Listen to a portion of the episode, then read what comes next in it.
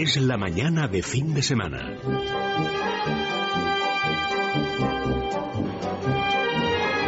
La hora de motor 16.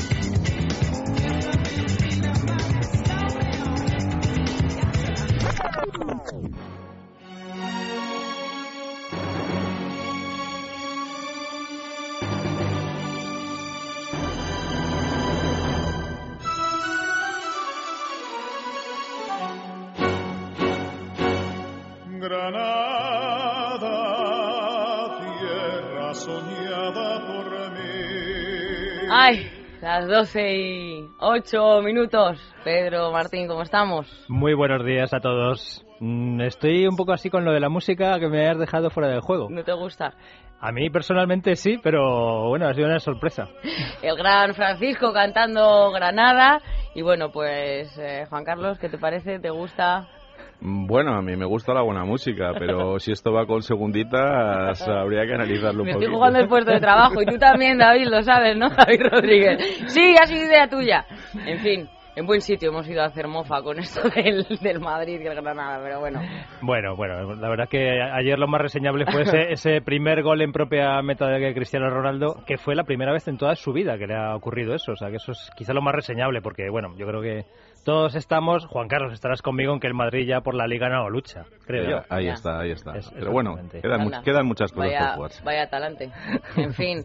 Bueno, nosotros íbamos a, no tanto como luchar, pero informarles un poco de qué es lo que resaltamos de la semana, pero bueno, pues informativamente hablando del motor. Entonces, bueno, pues vamos a ir a las noticias y luego también nos traéis más temas, Pedro. Pues sí, comenzaremos con las noticias, con todo lo que nos ha traído estos últimos días y a continuación pues vamos con un debate que yo creo que es muy interesante porque mañana entra en vigor el segundo plan PIBE ¿Sí? y vamos a explicarlo muy bien porque hay novedades respecto al primero que funcionó de cine, pues este pinta mejor incluso, tiene algunas cosas que deberíamos explicar, algunas novedades interesantes.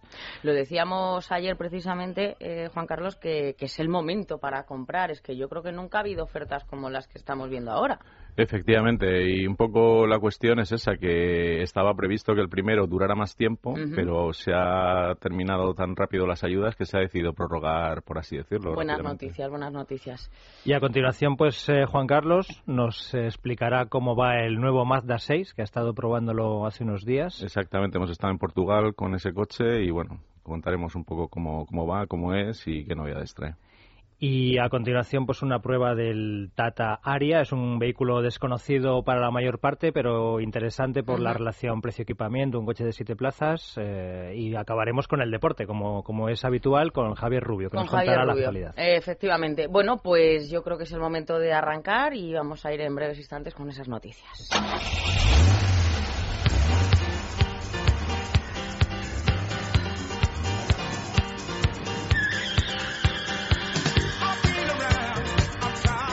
Pues la primera noticia tiene que ver precisamente con el PIB, porque parece ser que entre el PIB y la crisis se han recortado las emisiones medias de los coches en 2012. Las emisiones medias de los coches vendidos en España en 2012 por efecto de la crisis y del plan PIB cayeron un 4,5% y se situaron en los 128 gramos de CO2 por kilómetro recorrido. Según un estudio realizado por la Federación de Asociaciones de Concesionarios de Automoción, las familias españolas optan claramente por adquirir coches eficientes respecto al consumo de combustible y que en consecuencia suelen ser modelos pues más pequeños y menos contaminantes. En 2007 las emisiones medias se situaban en los 158 gramos de CO2 por kilómetro recorrido, 30 puntos más que al cierre de este año, de 2012, Pedro.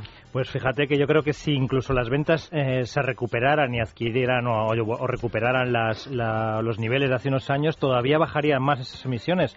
Porque hay coches que son a lo mejor un poquito más caros, pero tecnológicamente muy avanzados, que gastan menos.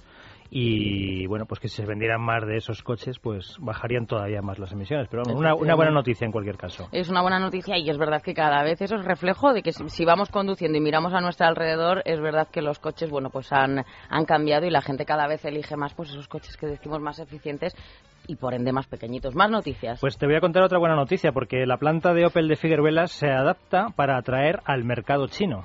Pues buenas noticias. La planta de Opel de Figueroas ya trabaja para adaptarse a la normativa del mercado chino y poder comenzar a exportar el modelo Meriva a partir del próximo mes de agosto. Así lo ha reconocido el director eh, general de General Motors España, Antonio Cobo. A primeros de marzo está previsto que viajen a la planta de Figueruelas representantes del mercado chino, aunque Cobo ha dicho que no cree que ese mercado vaya a ser una solución a la industria del automóvil en Europa. Para General Motors, Rusia, por ejemplo, va a ser el primer mercado europeo, incluso delante de Alemania. Los rusos están copando, vamos, todo, casi todos los sectores. Lo que está claro que las plantas españolas tratan de abrir cada vez más nuevos mercados para compensar la decadencia de los últimos tiempos en el mercado interior y, bueno, pues la verdad que los, los coches que se, que se producen en España pues salen eh, hacia Europa y Alemania, Francia y como, y como bien dicen desde General Motors, Rusia es un sitio muy goloso para empezar a vender coches en grandes cantidades. Sí, la industria española siempre ha sido muy exportadora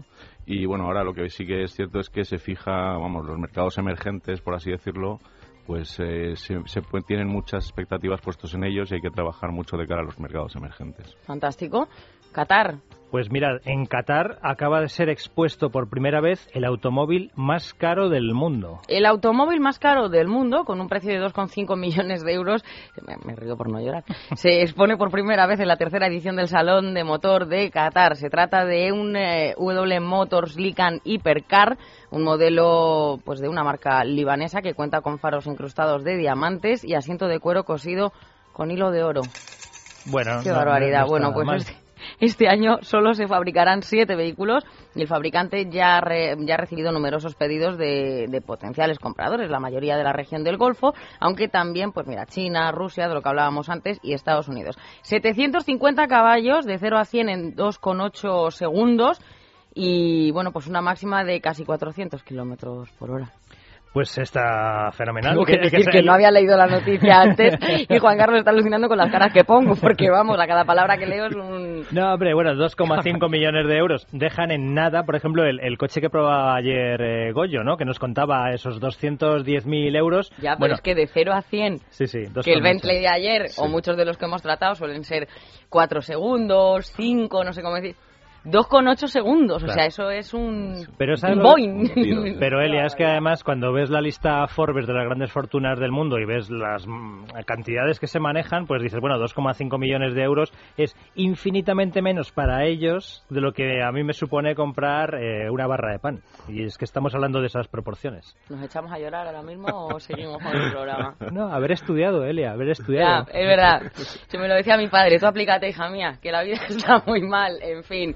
Bueno, nos vamos a, nos vamos a ir a, a ese debate, debate del pibe. Lo del tuning que lo anunciábamos esta semana lo vamos a dejar, ¿verdad, Pedro, para otro, para, otro momento, esa personalización de, de los coches. Sí, porque además hay cosas que contar del tuning, lo haremos más adelante porque hay algunas novedades en la ley y, es interesante que, las expliquemos. Pero esta, pero esta semana yo creo que la actualidad manda.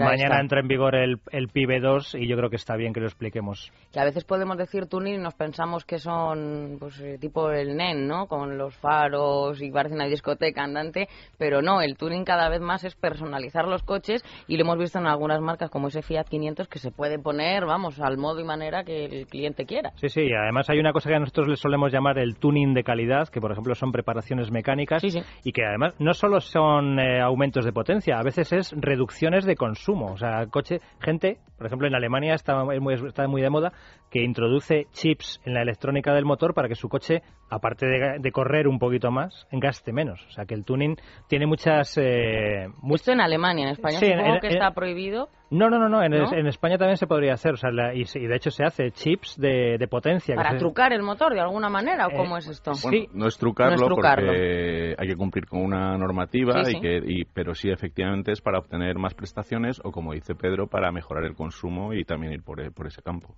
Fantástico. Supongo que esos extras al final hay que pagarlos, pero bueno, a la larga puede merecer la pena. Bueno, ¿qué digo? El tuning lo aparcamos. 91 573 9725 es el eh, teléfono al que nos pueden eh, para dejarnos cualquier comentario al respecto sobre las pruebas que han realizado los chicos de Motor 16 o sobre precisamente ese plan PIBE. ¿Han comprado un coche en los últimos meses? Pues nos gustaría también escuchar su opinión, qué han tenido que hacer, cómo se han pues adherido a ese plan PIBE y que nos cuenten su, su experiencia. 91 573 9725. Pedro, nos vamos con el PIBE.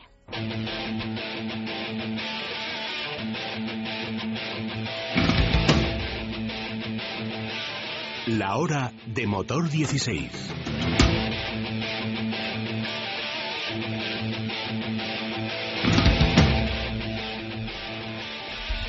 ¡Qué bárbaro! Qué cañero está Qué el amigo marcha. David. Qué marcha tiene. ¿Qué marcha? Pues Venga. precisamente marcha es lo que quiere meter el gobierno al mercado de- Del del, automóvil. automóvil. en España con este segundo plan PIBE que el, el sector venía pidiendo desde hace unas semanas con, con mucho eh, mucha pasión, ¿no? Porque el primero ha funcionado muy bien. De hecho, el dinero que había previsto para el primer plan PIBE se agotó antes de lo, de lo que se había pensado, ¿no? Pues se había previsto. Se creía que, que llegaría hasta marzo y, se ha agotado ya. Entonces, nada, se pone en marcha este plan PIBE que realmente entra eh, en funcionamiento a partir de mañana lunes, ¿eh? lunes 4 de febrero. Eh, tiene un funcionamiento previsto de un año, pero eh, siempre dependerá de que no se agoten la- los 150 millones de euros que, que contempla este, este plan. Eh, esos 150 millones van a dar más o menos para que se, se vendan unos 145.000, 150.000 coches. ¿eh? Y sobre todo también incluye a familias más numerosas, ¿no? Porque se aumentan... En efecto, en, en algunas cosas el plan es como el anterior, pero hay algunas novedades y una de ellas es esta que apuntas de las familias eh, numerosas, porque eh, si quieres vamos por, por, Vamos por partes y lo, lo vamos explicando. Mira, el, el plan PIBE em, afecta tanto a vehículos de lo que llama el gobierno em, segmento M1, que serían los turismos, todocaminos, todoterrenos, ¿no? los, los coches normales, como lo, lo que son los N1, que son los vehículos comerciales ligeros. Entonces, primera novedad, em, cuando nosotros vamos a achatarrar un coche, hasta ahora nos, nos pedían que si lo que íbamos a achatarrar era un turismo, tuviese más de 12 años. Ahora basta con que tenga más de 10 años. Y si lo que vamos a atarrar es un vehículo comercial ligero, como por ejemplo Citroën Berlingo, un Renault Kangoo, un coche de este tipo, eh, antes nos pedían que tuviera más de 10 años y ahora basta con que tenga más de 7 años. ¿eh? Es decir, el- que el plan PIBE, pues en ese sentido, Hay más mejor. facilidades. Claro. Exactamente. A ver, otra cosita. Son, perdona Pedro, por lo que estoy viendo, unos 40 millones se van a destinar a ese programa para renovar el, eh, los vehículos comerciales, como has dicho, se va a denominar Plan Piva, Pima Aire. Prima aire, sí. Sí, Prima aire. bueno, este es un, ese es un eh, plan, al- eh, digamos, complementario que es para vehículos eh, industriales de gran tamaño. ¿eh? Eh, en este Vale. caso estamos hablando del PIBE, que el PIBE sí que lo que se, lo que afecta es a turismos como todoterrenos, todocaminos y vehículos comerciales ligeros. Y el, y el que tú el que tú comentas es un plan que es pues para furgones de gran tamaño, camiones y demás. Que ese pues eh, lo podemos comentar más adelante. Es más específico, es más para, para el sector eh, empresarial, por así decirlo, para autónomos y demás. Perfecto. En este caso, el plan PIBE, por ejemplo, eh, se pueden acoger a él particulares, autónomos y pequeñas empresas. ¿eh? Eh, más cositas que tiene el plan PIBE. Por ejemplo, las ayudas. Las ayudas que se van a dar son 2.000 euros, ¿no? 1.000 las pone el gobierno y 1.000 las pone el fabricante. Entonces, eh, en el caso de las familias numerosas. Eh, si tú eres integrante de una familia numerosa, no hace falta que seas el cabeza de familia, por así decirlo. O sea, tú perteneces a una familia numerosa y te quieres comprar un coche, mm, si ese coche tiene unas determinadas características, que por ejemplo son que tenga más de cinco plazas ¿eh? y que no cueste más de 30.000 euros sin contar el IVA, las ayudas, en lugar de ser 2.000 euros, van a ser de 3.000 euros. ¿eh? Esa es una de las novedades importantes de este PIBE 2. Esa- de esos 3.000 euros, 1.500 los está poniendo el gobierno y 1.500 los pone el fabricante. Muy bien. Una cosa, Pedro, es que eh, en el anterior plan PIBE sí que había gente, por ejemplo, que en lugar de comprar un coche nuevo, decidía comprar un seminuevo, que los seminuevos también tenían un plan de ayudas, o pues se podían beneficiar de las ayudas del plan PIBE. Pero creo que ahora mismo esas ayudas ya han desaparecido. Las ayudas se dirigen exclusivamente a coches nuevos, no a seminuevos. Tienes, tienes, la, tienes toda la razón. Son coches completamente nuevos y antes lo que sí que se, permitía es que fueran seminuevos de hasta un año de antigüedad. Eso desaparece. Ahora tienen que ser coches nuevos, lo que, lo, que nos compremos. A ver, ¿qué condiciones o qué características tienen que tener esos coches nuevos que nos compremos?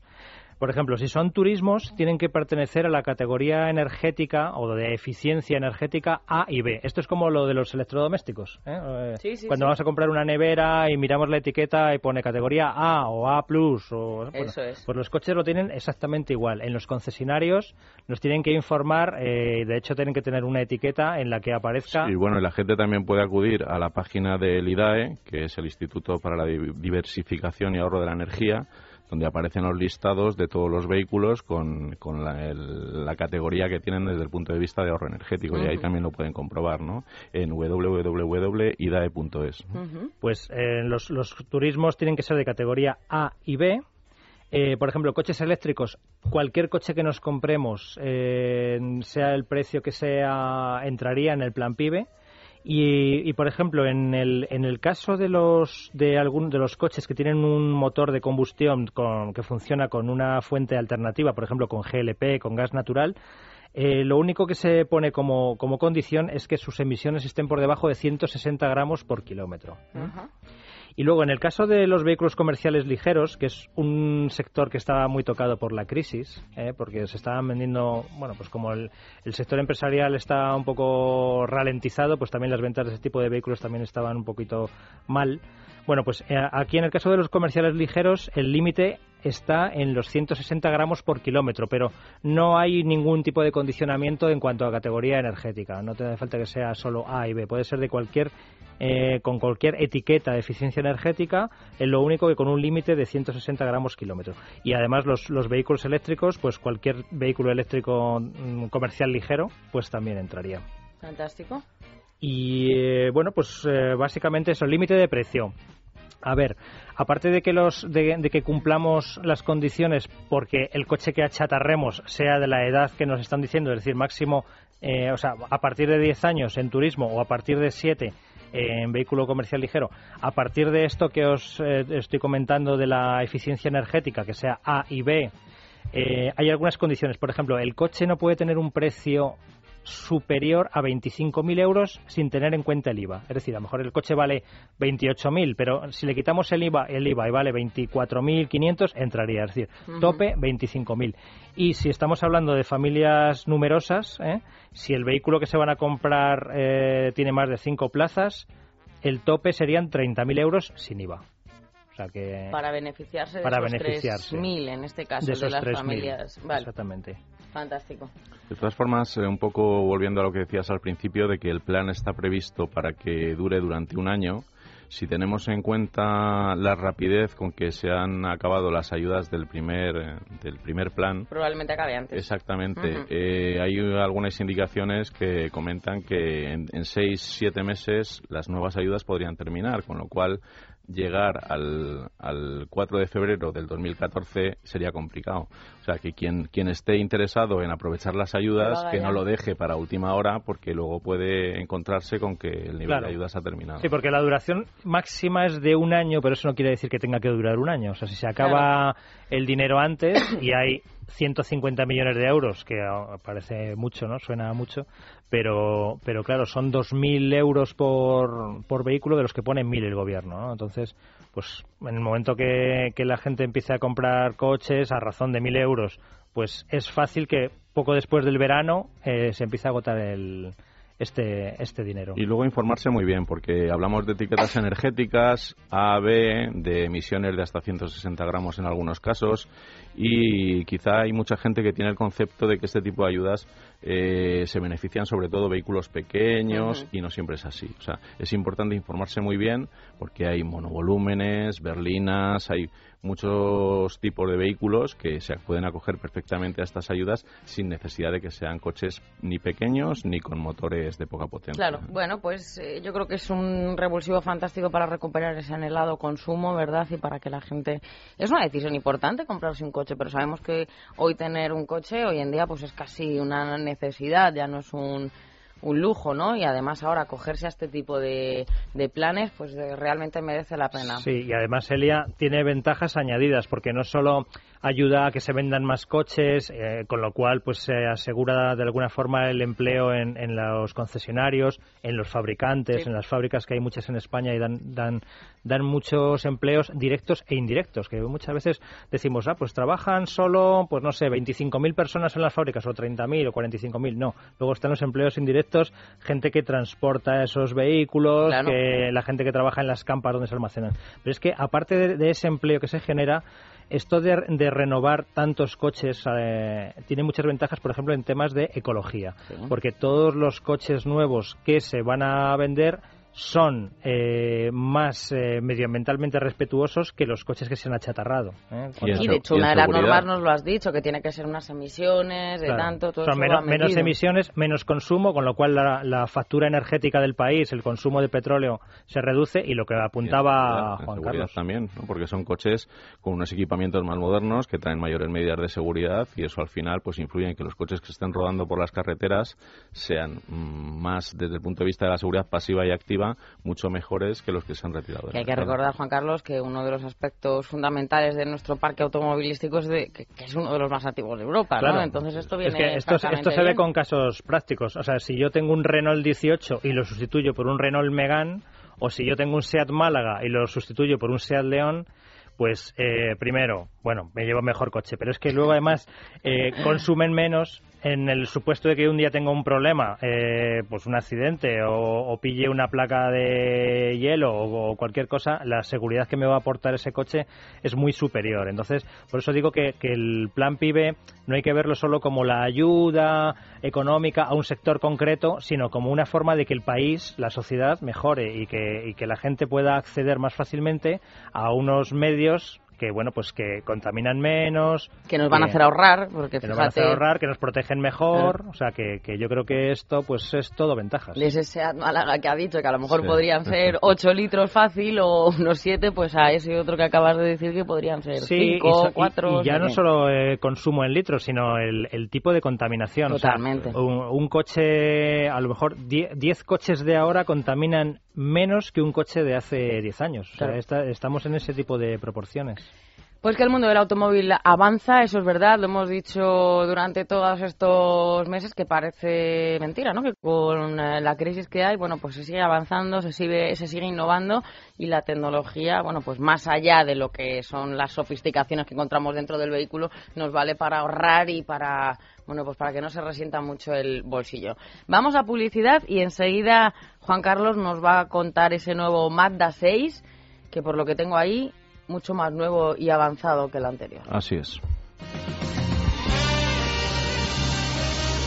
La hora de motor 16. La hora de motor 16. Es la mañana de fin de semana.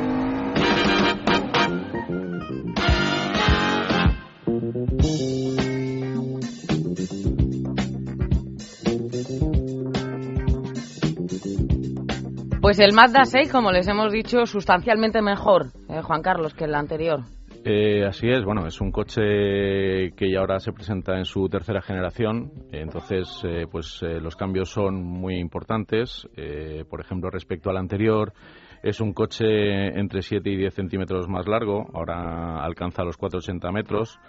En el tema del diseño, pues eh, es un coche que juega muy bien el primer impacto emocional. Eh, bueno, ya cuando se ven las fotos el coche resulta bastante atractivo, pero cuando vemos el coche en directo, pues no, no pierde eh, esa cautividad que, tiene. Los japoneses hablan del diseño Kodo para, para este coche, les gusta utilizar mucho su terminología.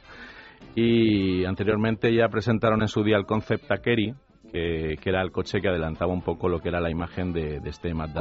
Codo, Soul of Motion. Exactamente. Sí, les gusta mucho usar este tipo de terminología pues para definir un poco, eh, eh, dicen ellos que se han inspirado en algunos animales de la naturaleza para llevar eh, eh, su personalidad a las líneas del, del Mazda 6. El tigre. Eh, sí, exacto. Imaginamos, ¿no? Algo de eso. Y, bueno, Mazda también ha, trabajado estos años atrás en desarrollar lo que llama la tecnología Sky Active, eh, que estrenó en su momento mm, el CX5, este todo camino que está teniendo bastante éxito en el mercado. Eh, esta tecnología pues afecta tanto al tema del chasis, de los motores, de la carrocería, con el fin de conseguir coches mucho más eficientes. En concreto, el nuevo Mazda 6, por ejemplo, pues tiene un CX de solo 0,26, que es una cifra muy buena. Sí, sí, es uno de los coches más aerodinámicos del mundo ahora mismo. Exactamente, ¿no? Y eso pues también afecta, lógicamente, a la hora de lograr eficiencia. Y también es un coche bastante ligero. Se ha trabajado mucho con aceros de alta resistencia y ultra alta resistencia en algunos componentes. Y bueno, ellos hablan de 1.300 kilos, que la versión básica en orden de marcha pues estaría en torno a 1.375 kilos.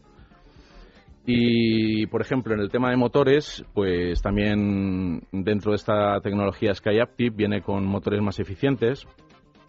Por ejemplo, en el apartado de gasolina eh, vamos a tener dos alternativas. Eh, el motor 2.0 de 145 caballos y el 2.5 de 192 caballos. Y en diésel, pues mm, hay también dos opciones basadas en el mismo motor de 2 litros eh, en, el, mismo motor de 2,2 litros, perdón, de 150 y 175 caballos.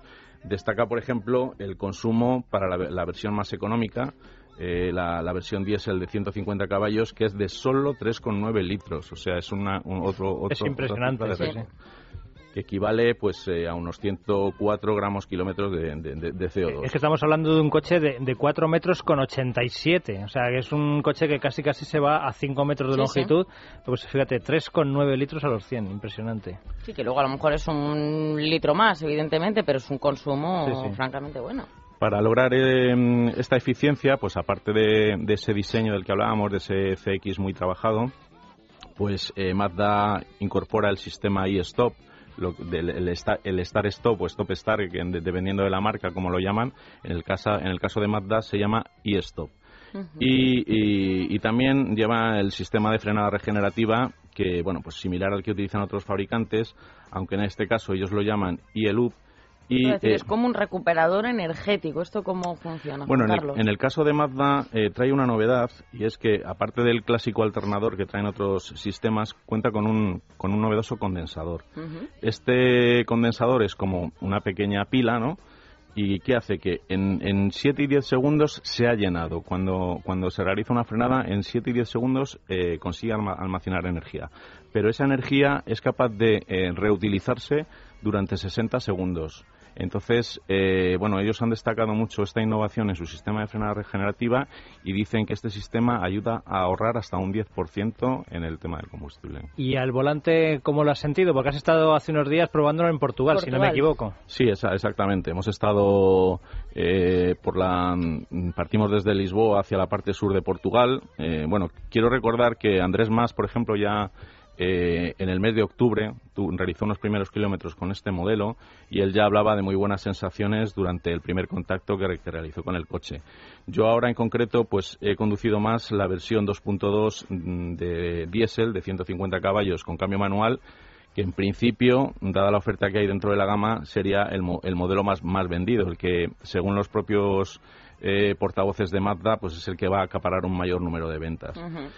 Es un motor que empuja con mucha solvencia desde 1500 vueltas, mm, destaca por su silencio de funcionamiento general, en, todos esos avances que ha realizado la marca japonesa, pues la dirección, por ejemplo, convence mucho por el tacto y la precisión que tiene, el manejo del cambio también es muy agradable y bueno, por las carreteras portuguesas que nos hemos movido, pues la verdad es que el nivel de aplomo que, ha demostrado el coche eh, ha sido magnífico, ¿no? transmite mucha seguridad y demás.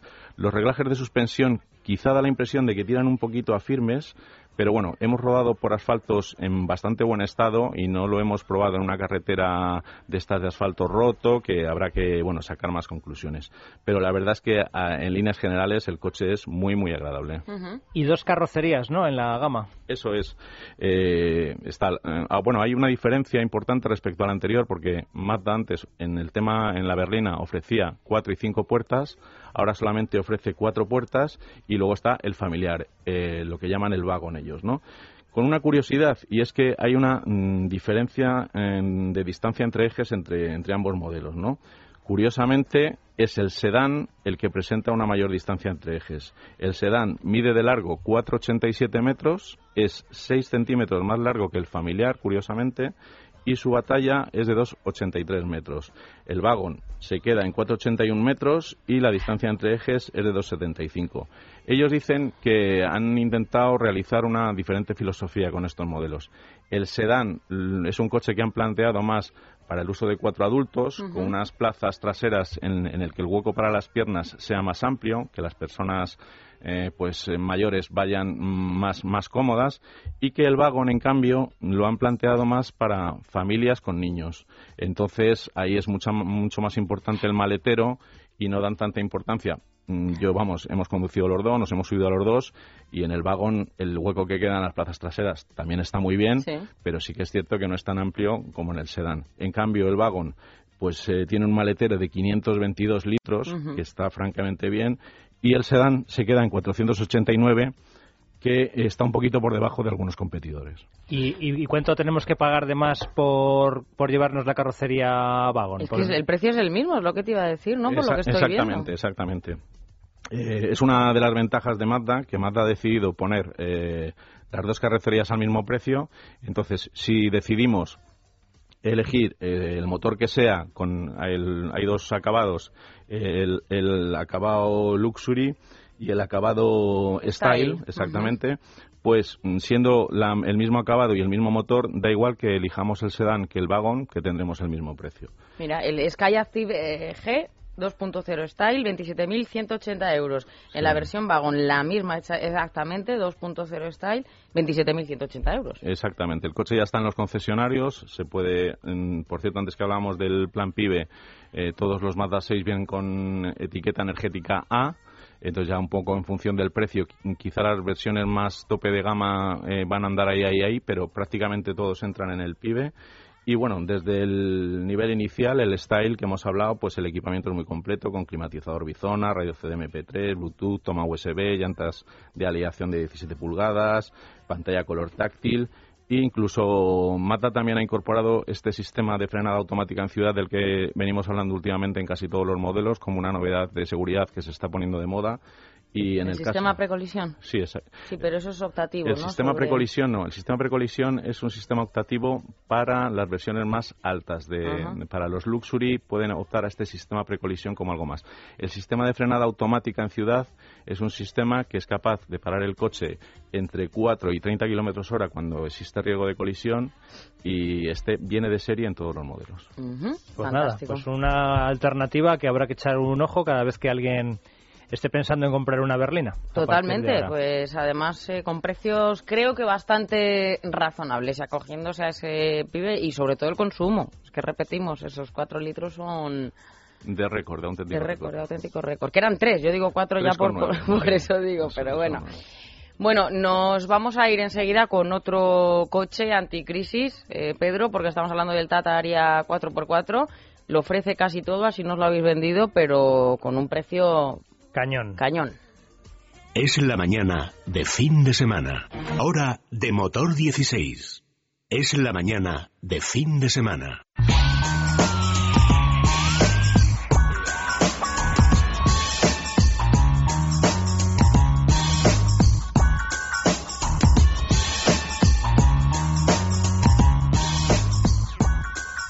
Venga, pues interesante esta última oferta antes de irnos al deporte que nos, que nos haces, Pedro, pero que estén atentos porque hay que tener en cuenta algunas cuestiones. Sí, traemos hoy el Tata Aria. Es un coche indio, es una opción un poco exótica, quizá, un coche que lleva vendiéndose en España unos meses.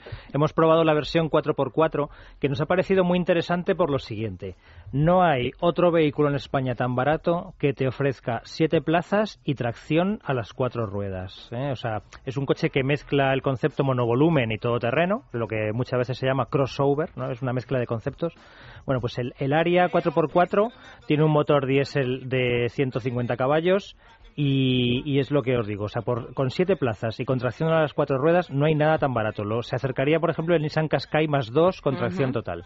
Porque es un coche que, aunque eh, anuncia 23.960 euros, de precio. Con el descuento actualmente está en 21.600. ¿eh? 21.600. Y nos estamos llevando un vehículo de 4 metros con 78 de, la, de longitud, con esas eh, tres filas de asientos que os comento, esas siete plazas. Importante, eh, es muy curioso. Tiene siete plazas y solo seis reposacabezas. No me digáis por qué. Esto siempre lo criticamos mucho. No sabemos cómo se hay que hacerlo cuando te subes. Quién, hay que echar las suertes. ¿Quién es el que va a viajar sin reposacabezas? Pues, o, los dos tortolitos, ¿no? Que vayan así en, uno. Pues nada, yo vuelvo a pedir, por favor, mismo número de plazas. De los indios siempre han sabido aprovechar el, sí, bueno, lo que es el espacio. La recomendación, pues que el más... Ir unos cuantos en un... El más bajito, el más bajito, el que no asome la cabeza por encima del respaldo, pues que sea que le colocaremos ahí. Sí, sobre todo porque el reposacabezas eh, parece que no tiene importancia, pero, pero, en un impacto por detrás, en un alcance, pues eh, protege muchísimo, ¿no? Cuando hay ese, tipo de accidente. Pues sí, sí, sí. Y luego, bueno, pues eh, por ejemplo, si usamos solo cinco plazas y llevamos la, tercera fila batida, eh, tenemos un maletero de 587 litros, o sea, muy, muy capaz. Si abatimos absolutamente todas las plazas de la segunda y la tercera fila, 1.777 litros, o sea que tenemos prácticamente un vehículo para hacer mudanzas. Cosas que le hemos visto así buenas, por ejemplo, eh, movilidad fuera de carretera está muy bien porque tiene mucha altura libre al suelo, entonces eh, para sitios donde hay roderas, piedras y demás va genial. Es muy cómodo de suspensión, tiene un motor que es bastante agradable, esas siete plazas y una relación entre precio y equipamiento que, que es francamente buena porque lleva airbag frontales laterales y de cortina, control de estabilidad, control de crucero, lleva navegador, lleva cámara trasera, o sea, cámara de visión trasera. Cuando metemos marcha atrás vemos lo que hay ah, pues justo detrás. O sea que en, cuanto de oídos. Claro, claro. En cuanto y sí, pues si acaso hay algún tipo de obstáculo o un niño que a veces pues se meten ahí a colocar cosas y demás. Bueno, pues eh, en cuanto a equipamiento muy bien. Cosas que no nos han gustado, ya hemos comentado una, lo de que tenga un reposacabezas menos que número de plazas. La frenada no nos ha gustado ni por el tacto del pedal ni por las distancias que le hemos medido, que son demasiado largas. Eh, el balanceo en curva es un poco exagerado, o sea, es un vehículo que se puede llamar un poco torpe. ¿eh? Y bueno, pues eh, las prestaciones, bueno, pues tampoco son muy buenas. Eh, alguien puede decir, bueno, pues no es un vehículo entonces tan interesante. Bueno, tiene su mercado, ¿no? Yo este coche lo recomendaría a gente, por ejemplo, que se mueve en el medio rural. ¿eh? alguien que necesita un coche muy robusto, con espacio, eh, que quiere movilidad 4x4 por si hay barro, nieve y demás y, luego sobre todo porque tiene un precio pues muy bueno, 21.600 euros. Pero Pedro, por ejemplo, este coche que hablas de siete plazas, grande, ¿se podría coger a las ayudas del plan PIBE de las que hemos hablado anteriormente? Pues eh, fíjate qué curioso porque cumple prácticamente todas las condiciones menos una y es que eh, para, para el tema de las familias numerosas el gobierno exige que sean de la eficiencia energética A, B y C y este Tata Aria tiene categoría D. Es decir, eh, como no es eficiente energéticamente a los ojos del gobierno, por así decirlo, no podemos, no podemos, eh, no podemos acogernos al PIB. Pero bueno, en su, en su defensa hay que decir que el precio es bastante interesante. Porque luego hablo de 21.600 euros, pero si no queremos tracción total, hay una versión con tracción solo en el eje trasero que ahora mismo con el descuento está en 17.900 euros. O sea, nos estamos llevando un, un vehículo grande con siete plazas y muy barato. Sí, Pedro, no hay plan PIB, pero es que el precio es el que es. Sí, lo, trae el PIB lo trae puesto desde, desde India. Por eso, ya, ya, viene, ya viene puesto. Oye, le falta un reposacabezas, pero tampoco pasa nada, pues lo ponen ustedes o qué sé yo. Pero vamos, bromas aparte que lo que dice Juan Carlos es verdad, que nos puede, nos puede salvar y de un golpe bueno en, en la nuca, por ejemplo, que siempre la cabeza va para atrás. Eh, ¿Algún apunte más, Pedro, sobre el Tata? No, que, es un vehículo que se ofrece en España desde hace unos meses. Como digo, que esta versión 4x4 se llama Adapterra y que, y que es una opción interesante, como digo, pues para gente que, que necesita un vehículo un poco de herramienta, ¿eh? un vehículo que lo tenga ahí en la puerta de, la casa, pues... Eh, Polivalente, A mí me recuerda un poco, fíjate, eh, el Nissan Patrol de hace 20 años, ¿no? un vehículo muy grandote, con, con, mucha amplitud interior, muy robusto y con capacidades off-road, ¿no? Fuera de, carretera. Bueno, pues este es un poco la, la idea del, del, área, que es un coche que, por cierto, se ha diseñado en Turín, le den un diseño italiano, sí, sí, sí, porque Tata trabaja desde hace años con un estudio de diseño muy bueno que se llama IDEA Y, eh, y luego otra cosa muy curiosa, que con esto acabo, y es que como Tata es propietaria de Jaguar y Land Rover, eh, ha pedido a los ingenieros de, de Jaguar que le echen un vistazo al interior para introducir mejoras. Y es curioso porque algunos de los detalles estéticos del interior, como por ejemplo la, el, display, el display en el que se ofrecen determinadas informaciones de la instrumentación, es exactamente el mismo que podemos ver en el Jaguar XK, en este super deportivo de un montón de dinero. Y es, es por eso, porque Tata es propietaria de Jaguar y Land Rover y ha cogido ahí algunos elementos de, ¿Qué de los deportivos. ¿Cómo son, eh? ¿Cómo Qué son? sorpresa. Qué sorpresa. Estos indios, pues claro que sí. Coche indio de toda la vida el Tata, pero ya con sofisticación italiana, claro que sí. Fantástico. Y después de, bueno, pues de este precio tan estupendo que nos deja muy relajados, porque 17.000 euros es como para pues, subir al Nirvana o algo de esto, ¿verdad? Nos vamos a ir al deporte, que están en Ferrari diciendo cosas interesantes. Javier Rubio, ¿qué tal? Buenos días. Buenos días, ¿cómo estáis? ¿Cómo estamos? Pues muy bien. ¿Te has relajado? Tranquilo, hoy en día tranquilo, porque la Fórmula 1 realmente ya arranca motores esta semana, digamos Sí. que es el último fin de semana casi ya, digamos, de invierno. Oye, cuéntame, cuéntame una Sí. cosita, Javier, perdona que te interrumpa. Leía esta mañana eh, del director de, de Ferrari que decía, bueno, que tanto a Massa como a Alonso les iban a intentar dar el mejor coche, efectivamente, pero puntualizaba algo así como que sin grandes revoluciones, ¿no? Que sobre todo van a centrarse en que en la temporada 2014 eh, cambia completamente el reglamento. Explícame esto un poquito. Bueno, hay, hay dos temas. Uno, lo que Domenicali ha dicho estos días es que, eh, digamos que han bajado un poco el pistón respecto a años anteriores, porque hay que empezar la temporada con un coche eh, competitivo, hay que empezar ganando carreras para intentar luchar por el título a final de año, ¿no? Y en estos últimos tres años Ferrari no lo ha conseguido, más bien al contrario, ha ido a rebufo de los demás. Entonces Domenicali se ha mostrado bastante prudente y este año, no es que fueran triunfalistas otros años, pero ha dicho este año, eh, con estar en el grupo de cabeza es lo que buscamos, salir desde el principio competitivos, ¿no? Eh, en ese aspecto, pues eh, se ha mostrado, yo creo que cauto y realista con lo que les ha ocurrido años atrás. Y en lo que tú te referías ahora de la revolución, pues básicamente eh, el coche que ahora estamos todos analizando en detalle, que en realidad no vale para mucho porque no es el coche que veremos en Australia, vale para poco, mejor dicho, pues lo que ha venido a decir es eso, que este coche es una evolución del del año pasado y no una revolución. Eh, digamos que ha sido un ajuste fino el de este año dentro de lo que se puede hacer con este coche, porque recordemos que el año que viene, en el 2014, empieza una nueva era en la Fórmula 1, con motores eh, turboalimentados, eh, buscando una mayor eficiencia energética, una mejor eh, eficiencia de consumo, un poco también para dar una imagen en la Fórmula 1 mm, más limpia y también poder hacer una mayor transferencia de motores a, digamos, lo que es la industria del automóvil, ¿no? Eh, motores más pequeños, más compactos, de 1.6, turbo. Entonces, bueno, pues básicamente el año que viene tendremos coches totalmente nuevos, eh, tanto en lo que es el aspecto del motor, que será clave, como también aerodinámicamente. A eso se refería. Ah, bien, ese es el eh, nuevo cambio de reglamento. Aparcando un poquito el tema de Ferrari, otros equipos, pues bueno, Marusa, eh, también el, el tema de Lotus, eh, ¿cómo están preparando esos, pues esas novedades, si es que están en Sí, ello, esta claro? semana, esta semana hemos tenido, ya lo comentábamos ayer, eh, la presentación de Lotus, de McLaren, aparte de Ferrari, Sauber ayer, y ahora dentro de un ratito, dentro de una hora, pues eh, el nuevo Red Bull, que yo creo que es de- el coche que todo el mundo está queriendo ver también, ¿no? Hasta qué punto eh, pues el Red Bull es una evolución que lo será respecto al año pasado. Lo que ocurre que también Newey siempre ha sido muy zorro, Adrian Newey, el máximo responsable técnico de, de Red Bull, y siempre se deja muchísimas cosas guardadas, ¿no? Lo que ocurre ahora es que hay muchos temas aerodinámicos que los equipos intentan ocultar, que están apurando también, por otro lado, hasta el final en la evolución, en el túnel de viento, en el trabajo con los ordenadores y los ingenieros, y luego todo el mundo pues quiere guardar sus cartas en la medida de lo posible y no enseñarles a los demás lo que están haciendo y dándoles tiempo a que analicen, ¿no? Por ejemplo, otro día veíamos que en eh, la presentación de Ferrari el difusor trasero, esta parte tan sofisticada, aerodinámicamente tan importante que tienen los coches en la parte de abajo, en la parte de atrás, pues lo tenían tapado, ¿no?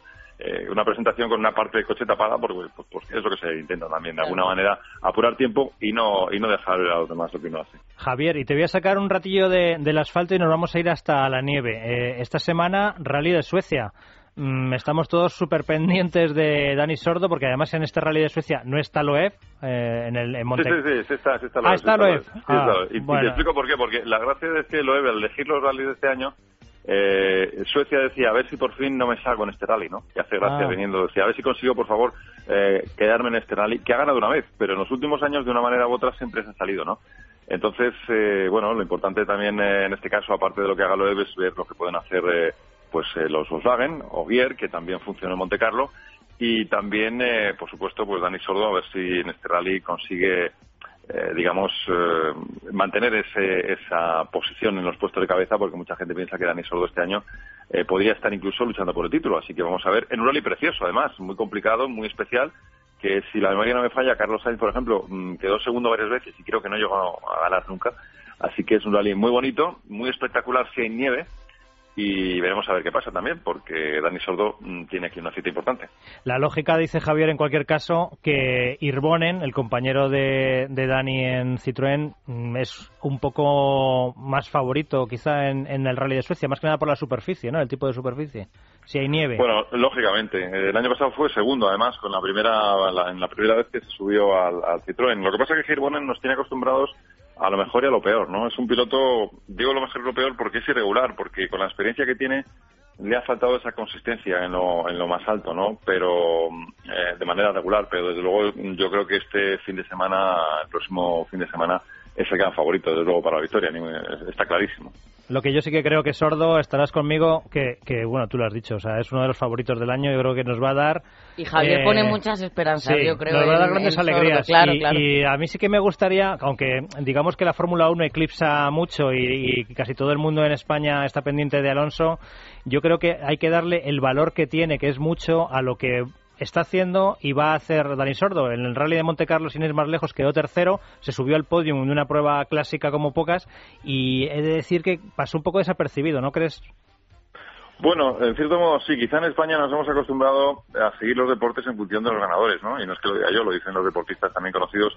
Y Carlos Sainz quizá nos dejó demasiado alto el listón en el Mundial de Rallys y el hecho de que un piloto español ahora haga un tercero en Monte Carlo no le damos la, la importancia a lo mejor que tiene. En un Monte Carlo además complicadísimo, porque fue muy bonito, pero muy muy difícil. De hecho, decía Loeb que ha sido el Monte Carlo y ha ganado creo que siete ya el más extremo que ha corrido.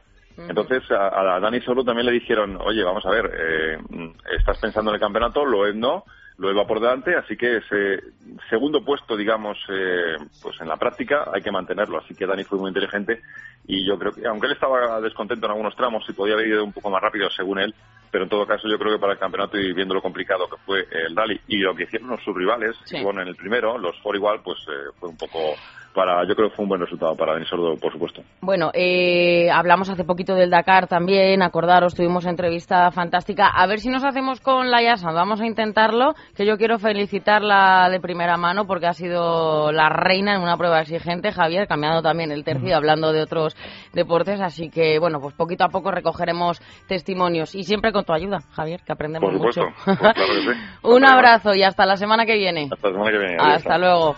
Pues nada, hasta aquí llegamos. Se nos ha hecho corto el programa, ¿verdad? Se nos ha hecho cortito, sí. Hemos hablado además de... Me ha gustado el Tata, ¿eh? Sí. Sí. No, no, es un vehículo que para tiempos de crisis como este está bien, hay que reconocerle el valor porque acerca a, gente que necesita un coche muy especial, ¿no? Muy amplio y con tracción total. Bueno, pues económicamente se lo acerca a un mayor número de personas. Pues nada, de todo un poco hemos tenido. Eh, Juan Carlos, muchísimas gracias. Gracias a ti. Hasta la semana que viene y fíjate, voy a hablar al otro lado del túnel. Bueno, pero no es de un túnel de, autopista, ¿no? De, que estuve a punto de morir y vi el túnel, la luz, y Caroline me llamaba, esa, vaya hacia la luz. De todo eso vamos a hablar, pero con un experto, con eh, Miguel, eh, José Miguel Gaona, que ha escrito un libro interesantísimo. Vamos a hablar también de la pasión de Cristo, fíjense, y bueno, de muchísimas cosas más, hasta con el entrenador de la selección de balonmano, que ha conseguido esa gesta, de los hispanos.